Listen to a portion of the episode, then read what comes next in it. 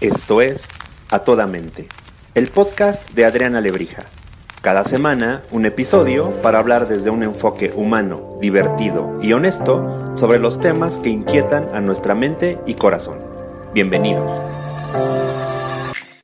Hola, ¿qué tal? Un gusto tenerlos nuevamente aquí en A Toda Mente. Hoy, como siempre digo, la verdad, pero estoy sí muy, muy, muy, muy feliz porque tengo un invitado que es mi amigo, lo puedo decir, le tengo un cariño súper importante.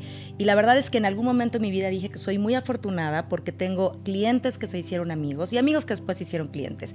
Pero el caso de Pablo, que me encanta que estés aquí, ya te voy a presentar, es que hoy puedo decir que Pablo es alguien importante para mí, en mi corazón está ocupando un lugar súper valioso y me encanta que hayas tenido la oportunidad de estar aquí con nosotros hoy para platicar de cosas súper interesantes, de tu filosofía, de tu mística, que a mí en lo particular me encantan y que me hace quererte mucho. Eh, va a estar con nosotros Pablo Narváez. Le voy a pedir a él que se presente porque creo que tiene unas credenciales súper lindas que no quiero ni hacer chiquitas y decirlas mal. Entonces, Pablo, cuéntanos qué haces, cuál es tu rol dentro de organización y ahorita nos vamos a platicar de tu visión de la vida, tu mística, que creo que para lo que nos escuchan será algo súper, súper rico. Bienvenido. Muchísimas gracias, Adri. Encantadísimo de estar aquí. Gracias por la invitación. El Con cariño es mutuo. Lo sé, con todo amor. Sí. Pues mira, ya bien lo dijiste, soy Pablo Narváez, me presento para la audiencia. Eh, yo soy actualmente el director del centro de servicios de una compañía farmacéutica multinacional, entonces tengo a mi cargo todos los procesos financieros en un centro de servicios regional que va desde que presta servicios desde Canadá hasta Argentina. Casi nada. Un poquito, un poquito. Eh, anteriormente, bueno, yo llegué a México como el CFO del país. Eh, pues y ha sido un, un- un camino interesante desde mi llegada a México ya hace siete años. Ya tienes siete aquí, Pablo. Me acuerdo cuando llegaste.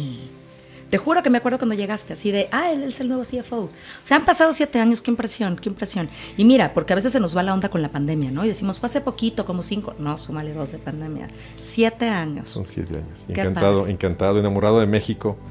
Eh, para compartirles a todos, pues yo soy ecuatoriano de nacimiento, hice mi carrera allá, hice mis estudios allá y luego tuve la oportunidad de vivir y trabajar en Europa y de Europa vine para acá.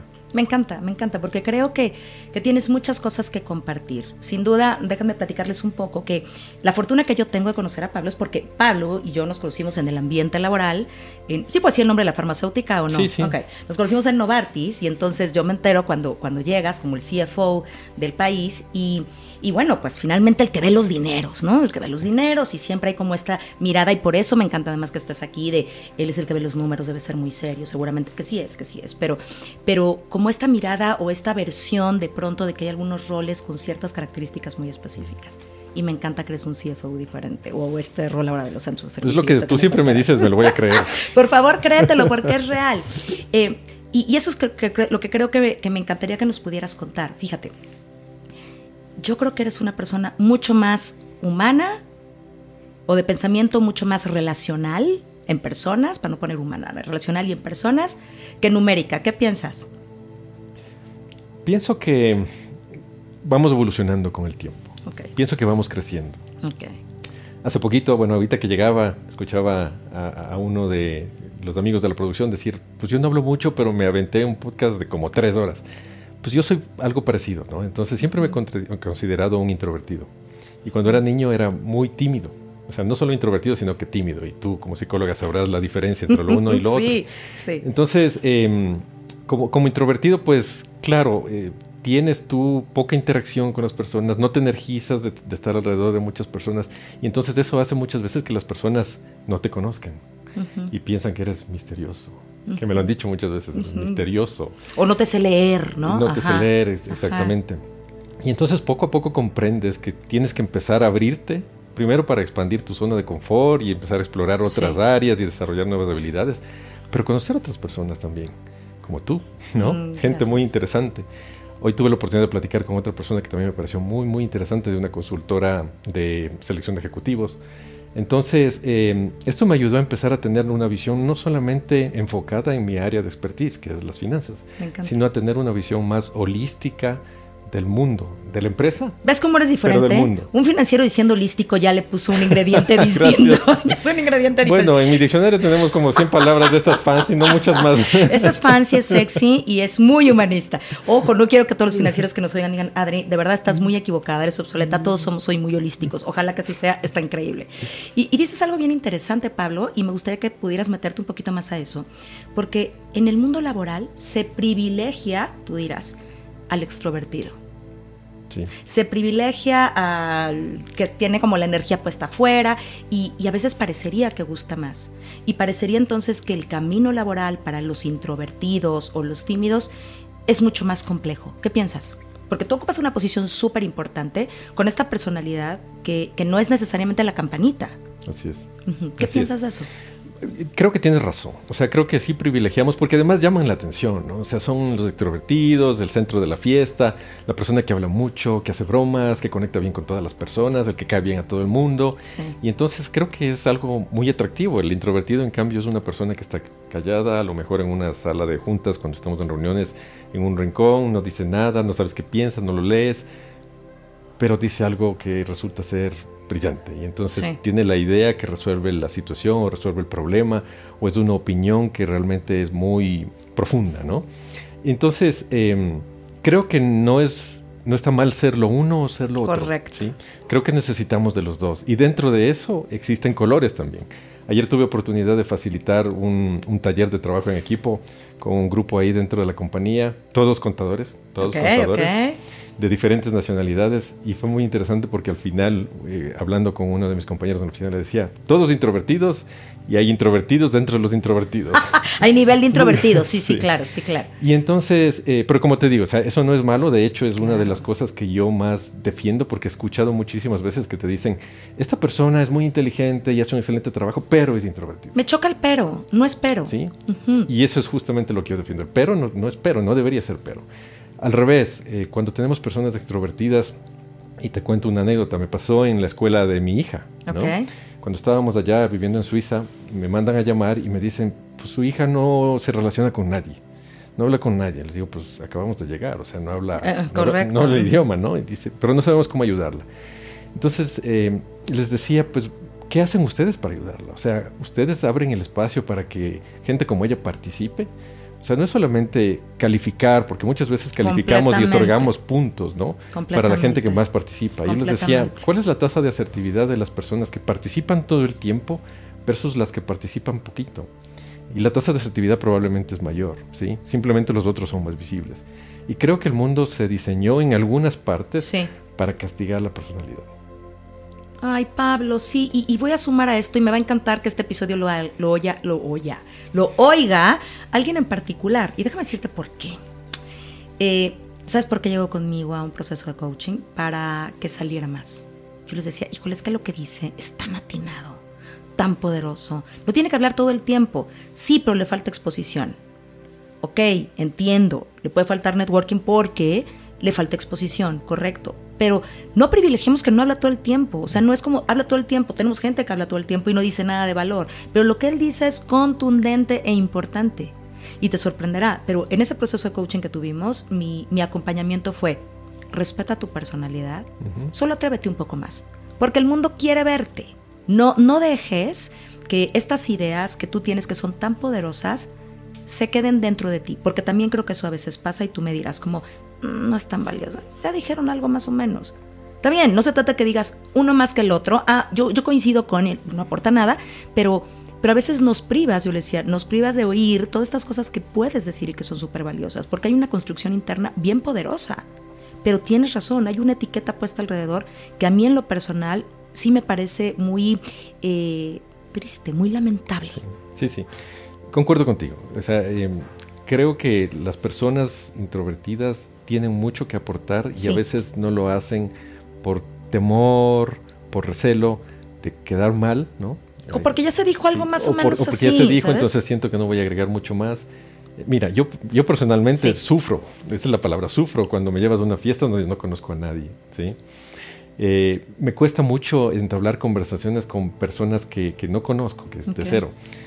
Pero también anecdóticamente, el primer trabajo que tuve de verano cuando tenía 16 años era vendiendo libros puerta a puerta. Entonces tenía que hablar con personas que nunca en mi vida había visto y, convencerles de alguna manera de comprar enciclopedias. Me acuerdo que vendía enciclopedias cuando todavía no había mucho la difusión del Toda la nueva generación dirá, ¿eso qué es? O como, Sí, ¿qué son las en las casas había... Wikipedia impresa en tomos. En las casas teníamos Wikipedia en tomos y había unas más este, nice que otras, y, ¿no? Y además había que hacer toda una investigación y buscar y la complementabas con una monografía, por lo menos. Sí, Pero sí, claro, sí, sí. era todo un reto. Sí, y entonces, eh, bueno, en ese momento yo no lo entendía, ¿no? Pero luego alguien, alguien me recomendó un libro que se llama Quiet. Perdón por hacer la publicidad aquí, de Susan Kane. Y, y ese libro, es, el título es Quiet, el poder de los introvertidos en un mundo que no para de hablar. Híjole, qué belleza. No lo he leído, pero ya el título me parece encantador. Entonces, describe todas estas cosas que tú estás sugiriendo, ¿no? Eh, y una cosa que a mí me impactó muchísimo es que dice que muchas veces tenemos que pretender jugar un rol. Es como estar en una obra de teatro. Entonces, algo que yo no soy, lo hago porque lo necesito hacer para conseguir algo que sí quiero y que es importante, ¿no? Y entonces, eh, no es que pierdes la autenticidad, porque eso es otro tema bien importante, ¿no? ¿no? ¿no? hacer algo que no eres tú, sino hacer algo que sí está en ti, pero que no necesariamente está bien desarrollado. Y entonces cada vez que lo haces, lo empiezas a desarrollar más. Es como un músculo, ¿no? Entonces practicas y practicas y practicas. Completamente. Y luego entonces se vuelve algo casi innato, ¿no? Entonces ya te sientes cómodo haciéndolo y te relacionas mejor y hablas más y expresas tus ideas y refuerzas la idea del otro y entonces empiezas a compartir con el mundo esas ideas que caso contrario estarían solamente dentro de ti, ¿no? Claro, empiezas a desarrollar la capacidad, o sea, no es un tema conductual de habla por hablar, no, desarrolla la capacidad, el momento en el que te sientas cómodo, tan tan los recursos, una movilización interna para poder hacer estas aportaciones porque sí creo que a veces hay mucho más que decir al mundo que no se dice. Entonces, eh, digamos que una gran parte de mi gestión como líder de, grupos grandes o pequeños ha sido esto, ¿no? Crear los espacios de seguridad para realmente ser diversos e inclusivos. Me encanta. Entonces, para mí la diversidad es este tema, diversidad de personalidad, diversidad de pensamiento, diversidad de etnia, diversidad de religión. Y hablabas de evolución, y este es un punto de evolución. Sí, las generaciones piensan diferente, sienten diferente, trabajan diferente. Sí. Y eso tiene que, también incluirse dentro de la, parte de diversidad. ¿no? Y por eso me encanta en serio, y, siempre te lo digo, como este estilo tuyo, porque fíjate, eh, esto que decías de las nuevas generaciones, hay muchos juicios que yo no comparto. Siempre digo, el mundo laboral ahora le pertenece a esta generación y entonces somos nosotros los que tenemos que, sí, aportar experiencia, conocimiento y una serie de cosas, pero, pero reconocer, valorar. ¿Y sabes qué me encanta? El propósito. Mm es una generación llena de propósito. En nuestra generación, por lo menos a mí en mi casa, no era una conversación que se tuviera de cuál es tu propósito. No, la verdad no. Me acuerdo cuando dije voy a estudiar psicología, siempre había dicho que iba a estudiar derecho, me voltearon a ver con cara de por, e incluso mm. tuve el cuestionamiento de te vas a morir de hambre. O sea, ¿qué vas a hacer? Y, y, conozco mucha gente que estudió algo que no quería estudiar porque parecía que la situación económica o la posibilidad de generar recursos era por esa vía y no es así. Hoy me encanta porque yo no le diría jamás a mis hijos, eh, por ahí no porque no vas a ganar dinero. Sí, sí, Le diría, haz lo que quieras, cuál es el propósito, para dónde va, qué te va a dar esto, qué vas a aportar al mundo, qué necesita el mundo. Seguro te va a ir muy bien porque lo vas a hacer alineado a ti. Y sería una historia completamente diferente. Y creo que esta generación no tiene eso. Y ahí, ahí está toda la diversidad, ¿no? Sí, sí, sí. Ahí empieza. Mira, yo tengo poco, dos anécdotas ahí. ¿no? La una es mi papá. Yo llegué una vez cuando tenía unos 13, 14 años con una medalla de oro porque era el mejor estudiante de mi clase. Lo creo, lo creo. Y mi papá me dijo, muchas gracias porque esto es una recompensa al esfuerzo. Yo iba a una escuela privada, hacían el esfuerzo de pagar una educación privada. Y, pero él me dijo algo que me quedó para toda la vida. Me dijo, nunca dejes de ser feliz. Me encanta. o sea, este, este es una recompensa a tu mejor esfuerzo que se agradece y lo disfrutamos, pero nunca dejes de ser feliz. ¿sí? Porque si es que logras las medallas pero eres infeliz, pues no sirve de nada. No tiene sentido. Entonces esa fue, esa fue realmente la primera. Y lo que yo les digo a mis hijos es, pues, lo que sea que decidas hacer es para que seas feliz, efectivamente, y trata de ser lo mejor que puedas ser. O sea, no el mejor, porque no estás compitiendo con nadie. Me encanta, Pablo. ven, lo, ven, lo dije, lo dije. Gracias, Adri. Entonces sí, es, una filosofía de encontrar tu lugar en el mundo, hacer lo que te hace feliz. No tiene que ser una sola cosa, puedes hacer diferentes cosas. Pablo, eso me encanta, porque creo que, y, quiero hacer un alto ahí, es que a veces pensamos que es un camino. y que la felicidad es este camino. Es que la felicidad es tantas cosas en diferentes momentos. Entre más opciones tengas y más caminos, tienes más posibilidades de tocar momentos de felicidad. Síguele, síguele, me encanta. Sí, sí, sí. No, y tal cual, tú lo acabas de decir, momentos de felicidad. O sea, creo que no hay una felicidad. O sea, no llegas a la felicidad como llegar al nirvana todos los momentos chiquitos o grandes de felicidad que tienes se suman. Y entonces yo creo que el truco es tener más momentos felices que no felices. Sí, me encanta, me encanta. Entonces para mí eso es la felicidad, tener muchos de estos momentos felices con amigos, con familia, con contigo mismo, con la comida, con el paseo, con el paisaje, con Dios, con lo que creas, ¿no? Y, y es eso. Entonces en la vida estamos para eso, para ser felices. Por eso vine a vivir a México y no me quedé en Suiza. Me encanta. En, México hay como esta, esta energía feliciosa, ¿no? Sí, sí, sí. O sea, yo creo que hay gente que, obviamente cada uno le gustan cosas diferentes y se adapta a entornos diferentes. Sí, Entonces, para mí, para mi familia, tenemos raíces muy profundas latinas y disfrutamos de la cultura latina. Entonces, para nosotros y la calidez ser, latina. Ser, felices es estar de este lado del mundo, donde tenemos sol todos los días, porque en los lugares donde hay un invierno a veces duro, entonces pues, no hay mucho sol y hay, ciertos temas. Hay gente que lo disfruta y está para eso y nació. Bueno, pero está comprobado que todos esos periodos o que en esos lugares de, esta, de este invierno tan duro, de este sol por menos horitas, hay mayor tendencia a la depresión. O sea, nomás con eso. Sí, pero muy interesante porque tenía yo un jefe que era noruego y él decía: Pues yo estaría muy aburrido si solamente hubiera dos estaciones, ¿no? O sea, yo estoy acostumbrado a ver esas estaciones dramáticas y esas cosas que el sol no se mete o que el sol no sale y así. Eh, pues sí, y como te digo, si es que la persona es feliz en ese entorno, con esa gente, escuchando cierto tipo de música, pues qué bueno, habemos de los otros, que nos gusta el sol, que nos gusta ahí un poco la, pachanga, la buena comida, los abrazos, los besos que la pandemia nos quitó desafortunadamente por un tiempo, pero ya estamos retomando el tema. Y creo que, eh, volviendo al origen de, esta conversación, o sea, creo que esos pequeñitos momentos y esos pequeñitos gestos suman una gran felicidad en la vida. ¿Eso es evolución, Pablo? Sí, porque, creo. porque creo que también lo que te hacía feliz en un momento puede no necesariamente hacerte feliz después. Y tú sigues evolucionando. Y tus intereses cambian y, evolucionan. Y no es eterno. O sea, este momento de felicidad, así como está, está padrísimo y no lo podemos detener, ni lo podemos extender, o sea, es como es y está bien. Y lo que me hacía feliz antes, no necesariamente me va a hacer feliz hoy.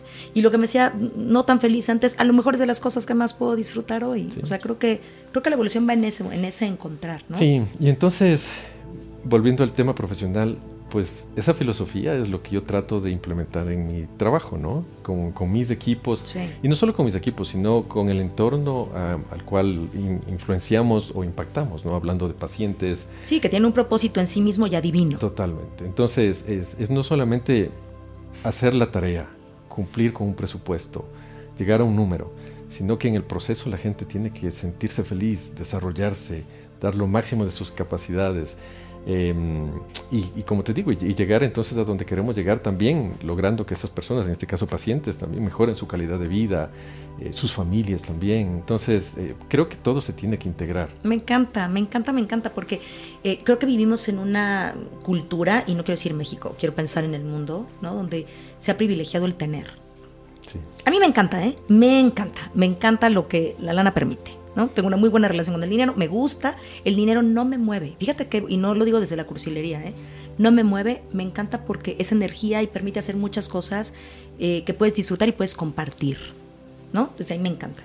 Eh, porque creo que a veces nos podemos ir al polo de no y entonces no es importante, ¿no? Es súper importante, es una relación súper valiosa porque incluso quiero ayudar si no tengo con qué, ¿cómo le hago? ¿No? O sea, qué bueno que hay. pero lo que quiero decir con eso es, el tener es una consecuencia del ser, del bien hacer, del bien sentir, del bienestar.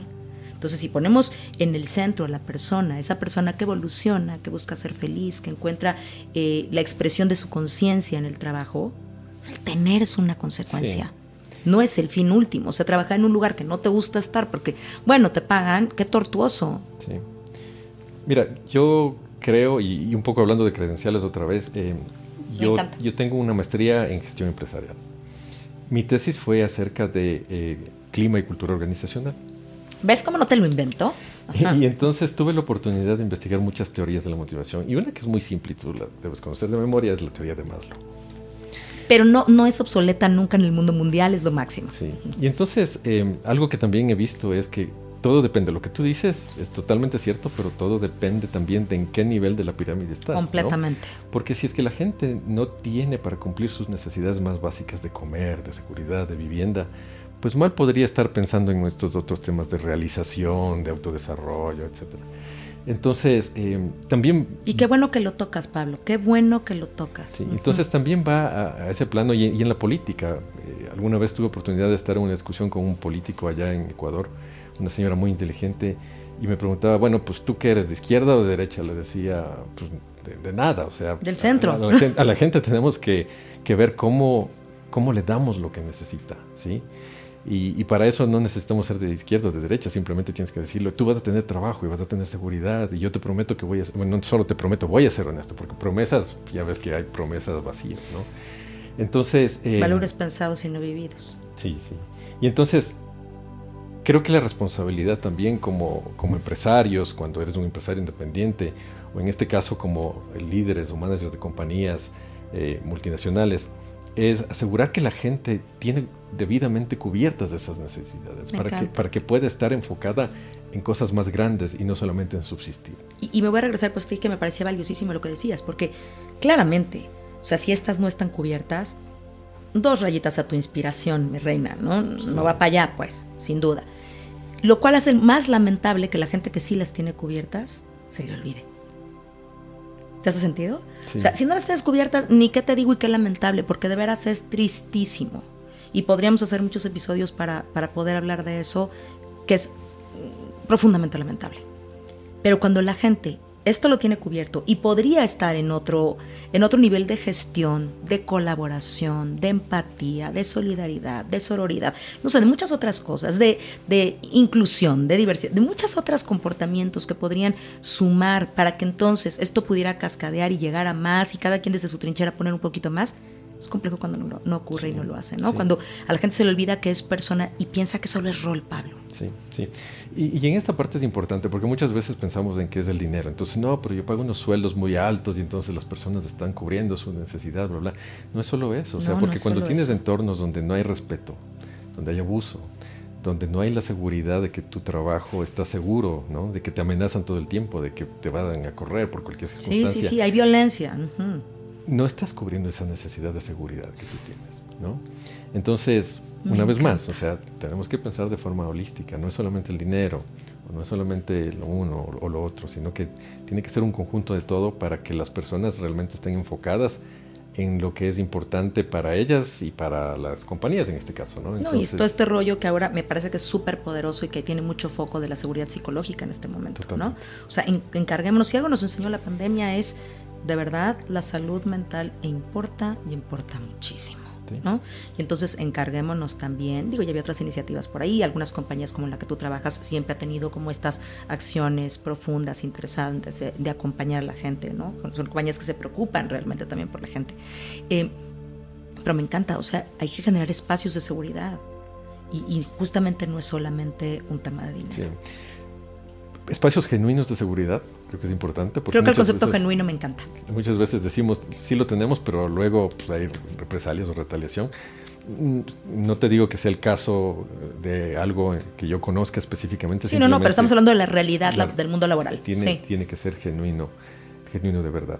Por eso me parece que es súper consistente, porque eh, lo platicaba hace poco con, en una sesión de coaching de equipos, ¿no? Les decía, eh, es que pensamos que somos roles y sí, el rol tiene cierta descripción, digamos, y ciertas responsabilidades y tiene que hacer ciertas cosas, pero ante todo somos personas.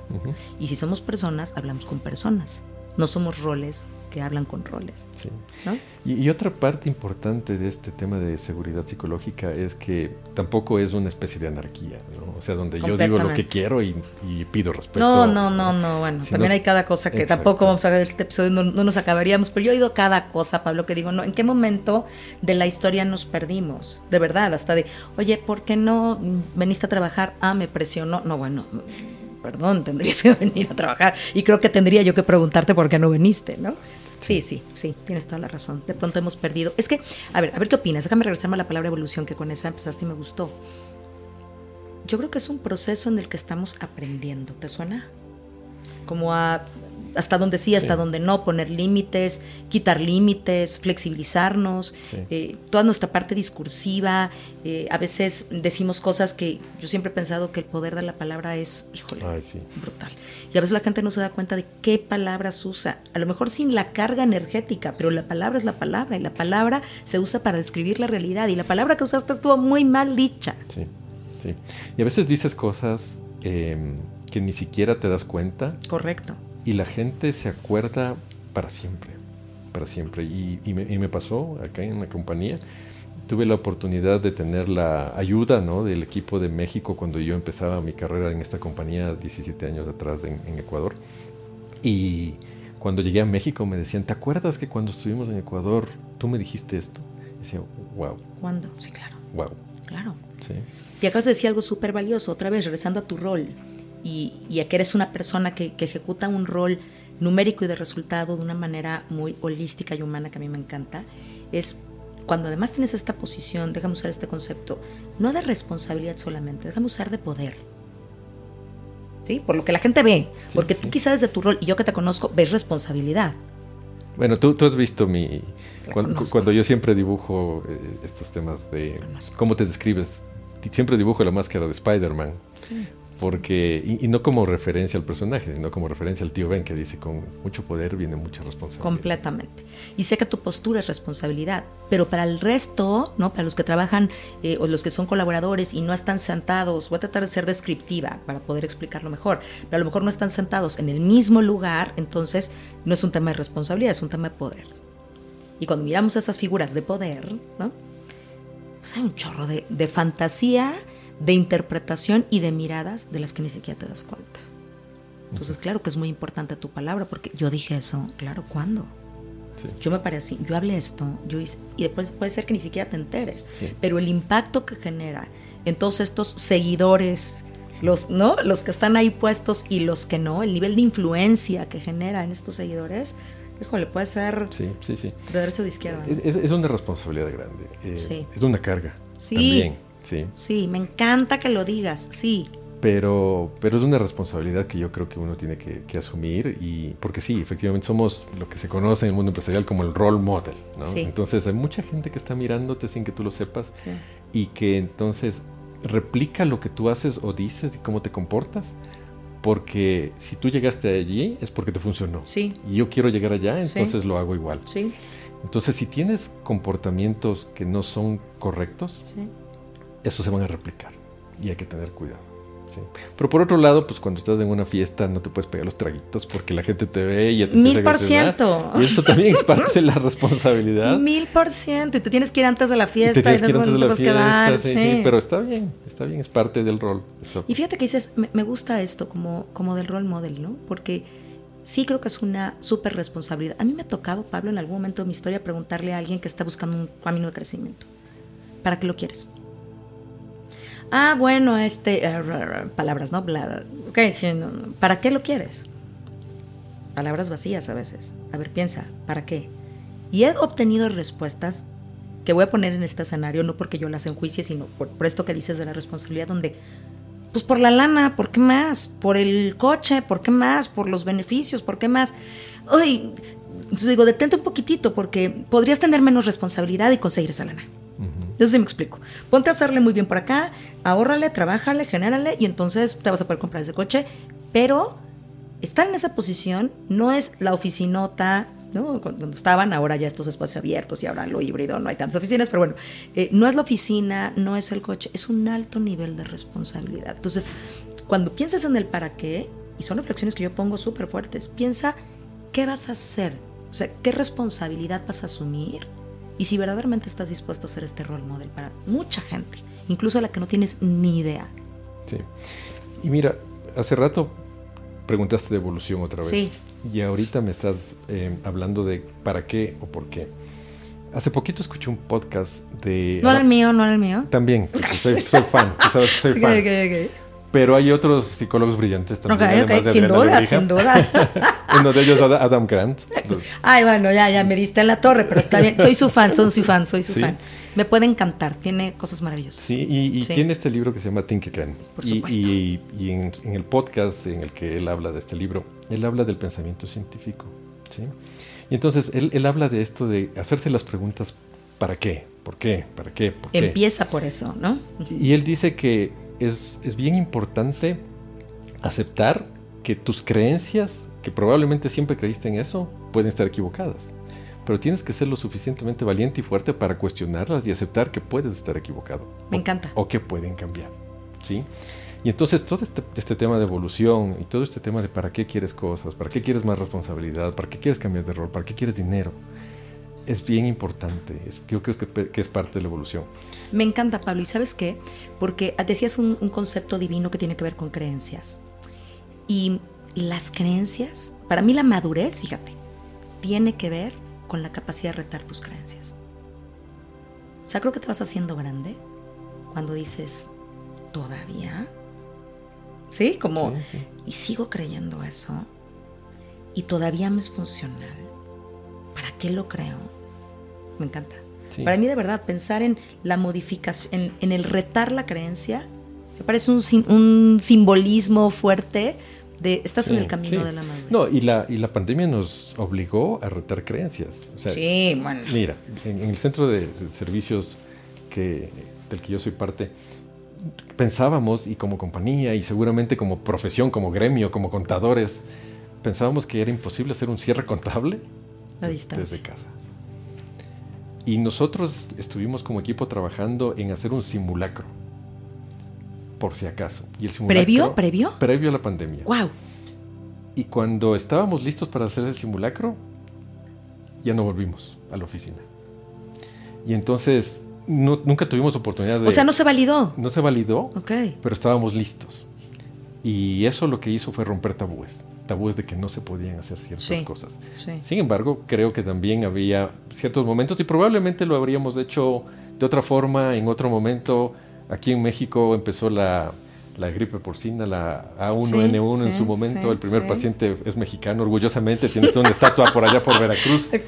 Eh, y se manejó de una manera diferente. Pero, pero la pandemia actual se manejó con mucho apoyo de la tecnología. Sí. Y eso nos ayudó muchísimo. Sí. Pero lo importante de esto es que sí, efectivamente tumbamos ciertas creencias que traíamos. Y súper sólidas.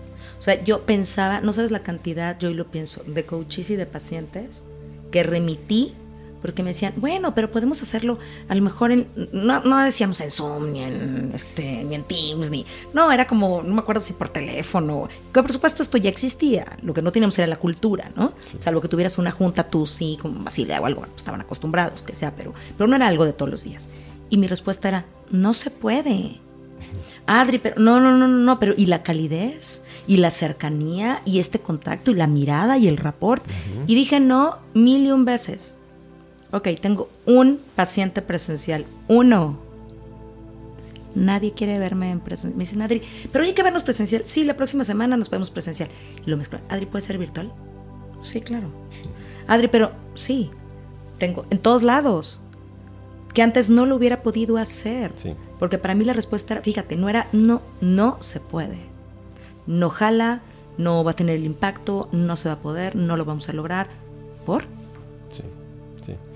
Mira, eh, como digo, creencias, ¿no? Eh, pero también creo que hay que ser consistentes por otro lado, porque algo que estamos viendo mucho es que la gente te dice, no, pero es que no quiero volver a la oficina porque tengo miedo, tengo miedo de enfermarme, de contagiarme, etcétera. Pero no sales. Las vacaciones es otra cosa. Eh, exactamente. pero irte de vacaciones, eso es otra cosa, Pablo, es otra cosa. No cuenta igual, no cuenta los amigos, el, bar. Entonces, creo que hay que encontrar un balance. O sea, yo creo que antes vivíamos una realidad en un extremo del péndulo la pandemia nos obligó porque creo que eso es importante. O sea, no lo hicimos por decisión. no, no, no. Nos movieron la silla, el juego de las sillas y nos dijeron. Lo hicimos porque no hubo de otra. Sí. Y nos enseñó. Esa experiencia nos enseñó y nos obligó a cuestionar ciertas creencias y ciertos. Y penduleamos otra vez, ¿sabes? o sea, guardamos 100%. Sí. Creo que estamos en este. Otra vez como encontrar el punto, ¿no? Sí, sí. Y una vez más, o sea, volviendo a, este tema de, un manejo holístico, entonces, eh, importante ver que la gente esté bien, ver que estén seguros ellos y sus familias, eh, y, todos nosotros en general en su momento, ¿no? Eh, y ver que también existe el equilibrio para cuidar la salud mental, porque estar aislados mucho tiempo tampoco es saludable. Sí. Y, ver entonces, y ir probando, porque eso es otra cosa que también alguien me cuestionaba en el trabajo y me decía, tú eras el primero en no querer volver a la oficina y ahora eres el que más nos pide tener un modelo de trabajo híbrido, ¿no? Balanceado. Me decía, ¿qué cambió? Me decía, las vacunas. Pues antes no había vacunas y estabas arriesgando la vida si salías de tu casa, porque no sabíamos, había un componente de desconocimiento. Sí. No sabíamos mucho de, de lo que estaba pasando, del virus, de cómo reaccionaba, cómo se contagiaba y demás y luego las vacunas nos protegieron, ¿no? Y entonces esa es una herramienta que nos permite ahora eh, buscar este equilibrio. Y entonces yo creo que tenemos que no tener miedo a probar, ¿no? Es, parte, es parte del pensamiento científico. Correr riesgos. Pablo. Tomo riesgo, tengo una hipótesis, la pruebo, corrijo, genero una nueva hipótesis, me adapto, el mundo cambia. Antes no había herramientas, yo hacía la contabilidad, me acuerdo, en, a papel y lápiz cuando empecé mi carrera, luego teníamos Lotus 1, 2, 3, luego Excel y así. Con tu disco este, ¿no? Sí, sí, los, los floppies. sí, claro. Totalmente. Entonces, eh, yo creo que eso es parte también de la evolución, ¿no? ser estáticos, no tener miedo a probar cosas nuevas. Sí. Eh, ir corrigiendo el camino. Me encanta y creo que, creo que eso hace mucho sentido y regreso a lo primero que te decía otra vez en un rol como el tuyo, en un rol que tiene que ver con los números, podrías ser mucho más em, rígido o cauteloso con el riesgo. ¿No? Porque es un error. Es, parte del rol. Claro. Y a mí me encanta ver cómo hay un empuje genuino en que la gente se atreva. Es que no nos damos cuenta de lo que somos capaces hasta que no nos ponemos en ese juego. Yo soy una arriesgada peligrosa, eso también, no estoy diciendo que la gente tenga que ser como yo, eh, porque yo creo que en el mundo eh, no es un tema de que tenga los recursos, no es un tema de capacidades, es un tema de voluntades. Sí. O sea, ¿qué tanto estás dispuesto a, probar la vida en el escenario que sea, a atreverte? Eh, bueno, Pablo, yo tengo 20 años fuera de organización. Ya con eso te digo el nivel de riesgo que, he estado dispuesta a correr en mi vida, ¿no? Em, me aviento, me vuelvo a aventar y siempre digo, bueno, pues si me equivoco, pues levanto los cachitos de mí, los reconstruyo y algo tendré que hacer para, para empoderarlo y crecerlo y está bien, ¿no? Porque creo que esa es parte de la naturaleza, si no sería brutalmente aburrido. Si estuviéramos nada más haciendo lo que tenemos que hacer y no nos atreviéramos a explorar otras cosas, no hay evolución, no hay aprendizaje, no hay un nuevo para qué, no hay retar creencias, no hay madurez, no hay, no hay cosas que contar. Y déjame decirme esto que decías de la pandemia, ¿no? Nos llevó a hacer muchas preguntas, pero una de las cosas que a mí me motivó muchísimo era, tengo que vivir muy bien esta pandemia porque quiero tener nietos en algún momento de mi vida. No sé si mis hijos quieran tener hijos, pero yo sí quiero tener nietos, ¿no? Y decía, me van a preguntar. Siempre lo pensé, te lo juro. El que me pregunten, oye abuela, ¿cómo te fue en la pandemia? ¿Qué quiero decir? No, mi hijito fue terrible, qué horror que seguro lo voy a tener que decir porque fue terrible, qué horror. Pero, pero ¿qué le voy a decir de mis aprendizajes? Porque además yo estoy aquí para contarlo. Hay gente que no, que no puede estar aquí para contarlo. Pero yo que sí, ¿qué les quiero contar? Que eso para mí fue una reconexión. Yo generalmente tengo mucha energía, tú lo sabes. Pero fue una reconexión con quiero seguir en este camino, camino de evolución, de conexión, de lograr, de reinventarme. Si ya lo hacía, ahora lo quiero hacer más. Porque para mí la pandemia, como nos pasó para todos y seguramente a ti también, y, porque además no es personal, esto creo que nos pasó a todos, nos llevó al cuestionamiento existencial. O sea, todos sabemos que en cualquier momento, como dice mi hijo chiquito, sacamos la lengua y bye, pero nunca pensamos que pudiera ser ya, no sé si me explico, no era un tema de, no, en este momento mi vida no me toca, si las cosas siguen, no, es que te, podía dar y te podías morir. Entonces, ¿y si me muero qué? Sí, sí, y no sabías cómo iba a reaccionar tu cuerpo porque no había vacunas y entonces si te contagiabas... E incluso hoy no sabemos cómo va a reaccionar, si viene una variante de la no sé cuál, a lo mejor la primera, ¿no? Y si me fue y si no sé qué, y el post-COVID, o sea, no sabemos, pero es como, esta historia, si en serio, si en serio, puede ser finita. Sí. ¿Cómo jugamos juegos infinitos si esta historia puede ser finita? sí, ¿no? Sí, en tiempos infinitos. Sí, bueno, tú, tú sabes lo que yo creo de la teoría también de los juegos infinitos. Pero volviendo al tema del riesgo que, mencionabas, eh, que los números son rígidos y a veces eh, por la profesión, pues eh, el perfil es ser adverso al riesgo. Yo creo en los riesgos calculados. Sea, yo creo que no hay que tomar riesgos por tomarlos porque soy aventado y de alguna manera. Por eso yo me, llamé loca peligrosa en eso. no, juzgo. admiro, no juzgo, admiro. No, no, no. Eh, tú sabes que yo te quiero mucho y admiro mucho tu, manera de ser, tu personalidad. Pero em, en, este, en este rol y también un poco por el tipo de personalidad que yo tengo, yo creo en los riesgos calculados. Y siempre creo que el, casi casi la vida para mí es una especie de partida de ajedrez. Venga. Porque se mueven piezas. Estratégicamente. Estratégicamente y tú tienes, o por lo menos así funciono yo, yo pienso qué es lo que puede pasar. O sea, no sabes lo que va a pasar, pero sí hay opciones de cosas que pueden pasar. Y entonces pienso, ¿qué voy a hacer si es que eso sucede? Y entonces voy armando un poco esa estrategia sin que las cosas se salgan de control. A veces hay piezas locas que se comportan Alguien te estornudaste, claro, estornudaste, volteaste y alguien movió una pieza. Sí, pero digamos que eso es lo menos, ¿no? Porque lo demás tiene que ser riesgo calculado. O sea, ¿qué, qué pasa si fallo? Pues ni modo, esto es lo que perdí y, y, estaba calculado que así fuera. Entonces no pasa nada, aprendimos, nos movemos y además capitalizamos, porque si nos equivocamos, aprendimos algo y lo mejoramos, ¿no? Sí. Y fíjate, fíjate cómo yo soy una loca peligrosa. Cuando yo me aviento muchas cosas, me gusta, me gusta muchísimo. Creo que para mí un tema peligroso en la vida es que yo me aburra yo hago todo lo posible en esta vida para no aburrirme. No porque no pueda con, con, la energía baja o con el silencio, pero me gusta, me gusta la energía. Entonces, si la vida o algo empieza a parecer aburrido, me pierden. Creo que esa es eh, la razón por la que hago lo que hago eh, desde hace tanto tiempo. Porque aunque yo tuviera la misma sesión, que nunca es la misma, pero con este equipo y con esta, pues ya es otro, es diferente porque son diferentes personas, diferente giro, diferentes perspectivas.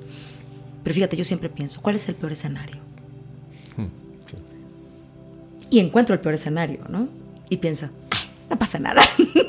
o sea, sí hay un riesgo medido, pero cuando yo pienso en el peor escenario, generalmente lo pienso en términos de yo soy el recurso. Sí. Y eso se llama riesgo calculado. Sí, claro. ¿Cuál es el peor escenario? Ese es tu riesgo calculado. Pero creo que me aviento aún. aún creo no, que, no, pero está No sé, ok. No, o sea, okay. no, no, quiero decir entiendo, que, que esté mal ir al peor escenario. Quiero decir, ese peor escenario es tu riesgo calculado. O sea, en el caso de que nada, nada funcione, eso es todo lo que vas a perder. Eso es todo lo que va a pasar. Entonces lo hago bien, señor. Perfecto. Felicidades. sí Contratada. Lo hago. Muy bien, muy bien. Sí lo hago y me gusta muchísimo porque cuando lo, lo pienso en términos de riesgo, de riesgo, digo, si esto, si pongo mi lana, si la pierdo, si me equivoco y esto acaba, si hago esto y no es lo que quería, si lo cumplo y no funciona, si lo que fuera, ¿no? Como, ¿cuál es mi peor escenario? Y cuando en mi escenario es, ¿y si lo pierdo todo? Lo que siempre pienso, te los juro, te lo juro, y se los juro a lo que me, los que me oyen y me conocen van a saber que es cierto, siempre pienso, yo soy el recurso, lo podría volver a generar. Uh -huh, sí. ¿Sí me explico? Sí. No, no solo generar, sino... Sí, y no me refiero a, a, la lana, sino a la interacción, a la vida, al, al, al componerme. Y la otra cosa, Adri, es que puedes aprender cosas nuevas. Mil por ciento. O sea, puede ser un recurso diferente del que eres ahora, porque puedes aprender cosas nuevas. No, esa, es, esa la doy por hecho. O sea, en este proceso si pierdo, de cualquier forma aprendo. Uh -huh. Y con lo que aprendo, tengo una movilización diferente de recursos que me va a permitir sí. seguramente sí. estar en un lugar diferente al que estoy hoy, que no tiene por qué ser peor. Y mira, y otra cosa eh, en la que yo estoy pensando mucho últimamente sobre el aprendizaje es, eh, es en este tema de aprender nuevas habilidades, ¿no? Porque me interesa mucho a mí el mercado de inversiones. Ok. Eh, y nunca he participado de forma activa, siempre de forma pasiva. Entonces okay. tengo mis ahorritos ahí en los fondos de inversión y demás, alguien más los maneja y demás. Y entonces eh, me empecé a interesar muchísimo con las volatilidades del mercado que, okay. que estamos volviendo a ver, porque ya las vimos en, en crisis anteriores, 2008 y por ahí la, la burbuja. Por favor, luego me explicas, 2000. por favor, lo necesito sí, saber. Bueno, hasta cierto punto, porque algo que también estoy eh, aprendiendo yo es que muchas veces aprendemos la teoría, entonces tú lees los manuales uh -huh. y te lees lo que otros han hecho y demás, pero eso no quiere decir que sabes hacerlo. Sí. sabes la teoría, es como manejar. Sí. Te, tú te lees el manual del coche, te lees las leyes, te lees cómo funciona, etcétera, pero nunca te has subido a manejar un coche. Sí. Y entonces no sabes hasta que lo manejas. Sí. ¿A dónde voy con esto? Que eh, y, y, tú sabes que hay estas teorías del aprendizaje, ¿no? Sí. Que es eh, 70, 20, 10, ¿no? Entonces, eh, 70 es la práctica, 20 es el aprendizaje teórico y, y 10 el coaching, o al revés, uh -huh. creo que es 20 coaching, 10, 10 la parte teórica. Entonces, es lo mismo. Tenemos que probar para aprender. Tenemos que estudiar para estar listos, ¿sí? Y obviamente la retroalimentación es sumamente sí, importante, sí. hay que buscarla. Pero creo que no tenemos que tener miedo justamente de esto, ¿no? de probar cosas nuevas, porque si no vamos a ser estáticos y no vamos a evolucionar.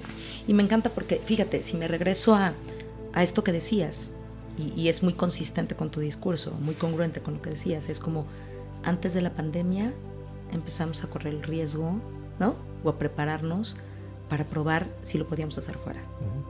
Y yo, para mí eso fue un aprendizaje también brutal, ¿no? Porque pienso, todas aquellas compañías en que tenían sus pequeños días de home office, ¿no? uno cada 100 años y ta, y bueno, un día, no les tomó tan de sorpresa.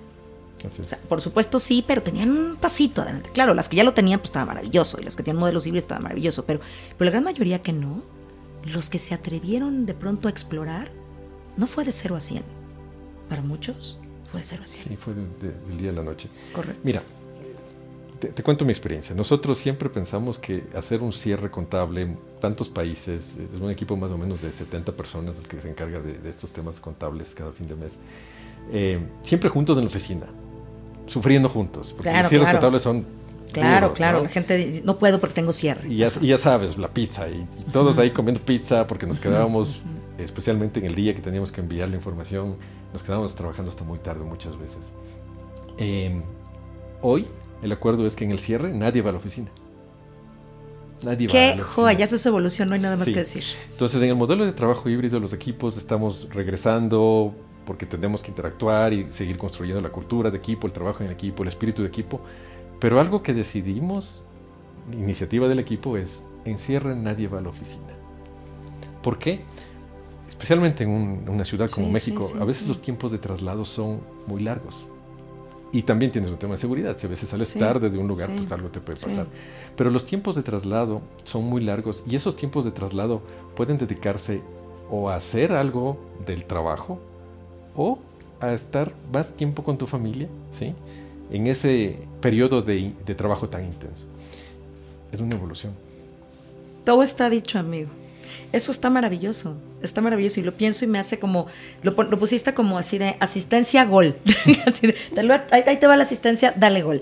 Porque me parece que eso es como, como la explicación clara y maravillosa de la mística que, me hizo pedirte con todo mi corazón que te sentaras aquí con nosotros. O sea, pensar en, ok, sí, lo tuvimos que hacer por la pandemia y bueno, nos dimos cuenta que se pudo y lo hicimos bien. Pero que tú me digas hoy, se hace en casa, Fíjate lo que dijiste, y, de verdad creo que no hay nada más que decir, es maravilloso, pero fíjate lo que dijiste. Lo haces en casa porque salir tarde puede ser inseguro, soportas todo el concepto de seguridad psicológica maravilloso que hablaste, y lo dijiste para que puedan hacer una cosa de familia. Fíjate que hubiera esperado y no lo dijiste y me encantas. Yo hubiera pensado que dijeras, el tiempo se puede hacer más eficiente y pueden estar sus 250 horas pegados en la computadora sin distracciones. Y no fue lo que dijiste. Bueno, fue una de las tres opciones. No, no, no, esa no, no la dijiste y está hermoso, porque no fue, no fue una medida para decir, no, hombre, van a perder tiempo en el traslado, mejor que lo aprovechen trabajando. No, porque en lo que se paran por la rebanada de pizza van a perder tiempo. No, lo dijiste divino. O sea, la gente salía esta tarde, que no salga tarde porque puede ser peligroso, y que en todo ese nivel de estrés tengan un tiempo para hacer algo para ellos. Está maravilloso. No sé cómo les está yendo, pero seguramente mejor, exacto, seguramente mejor que de la vez pasada. O sea, no es anecdótico el tema, es más bien una realidad. O sea, se miden los, los resultados y nunca bajó el nivel de servicio, nunca bajó la calidad. Al principio, cuando estuvimos adaptándonos más que aprendiendo, bueno, aprendiendo también, sí necesitamos un poco más de tiempo eh, para, para hacer ciertas validaciones, ¿no? Pero una vez que aprendimos, a trabajar de esta forma diferente, volvimos a los tiempos normales y los mejoramos. y la calidad mejoró. Entonces, evolución, evolución. ¿Qué te gustaría que la gente que nos escuchó hoy se quede como en la mente? No tener miedo de probar cosas nuevas. Alguna vez eh, veía una gráfica que decía, la magia está fuera de la zona de confort. Completamente. Y entonces a veces los que ponemos el tamaño, los límites de la zona de confort somos nosotros mismos, como individuos, como equipos, como organizaciones. Y entonces mientras más empujamos la zona de confort de forma responsable, más magia vamos a encontrar. Me encanta. Y sumaría una cosa.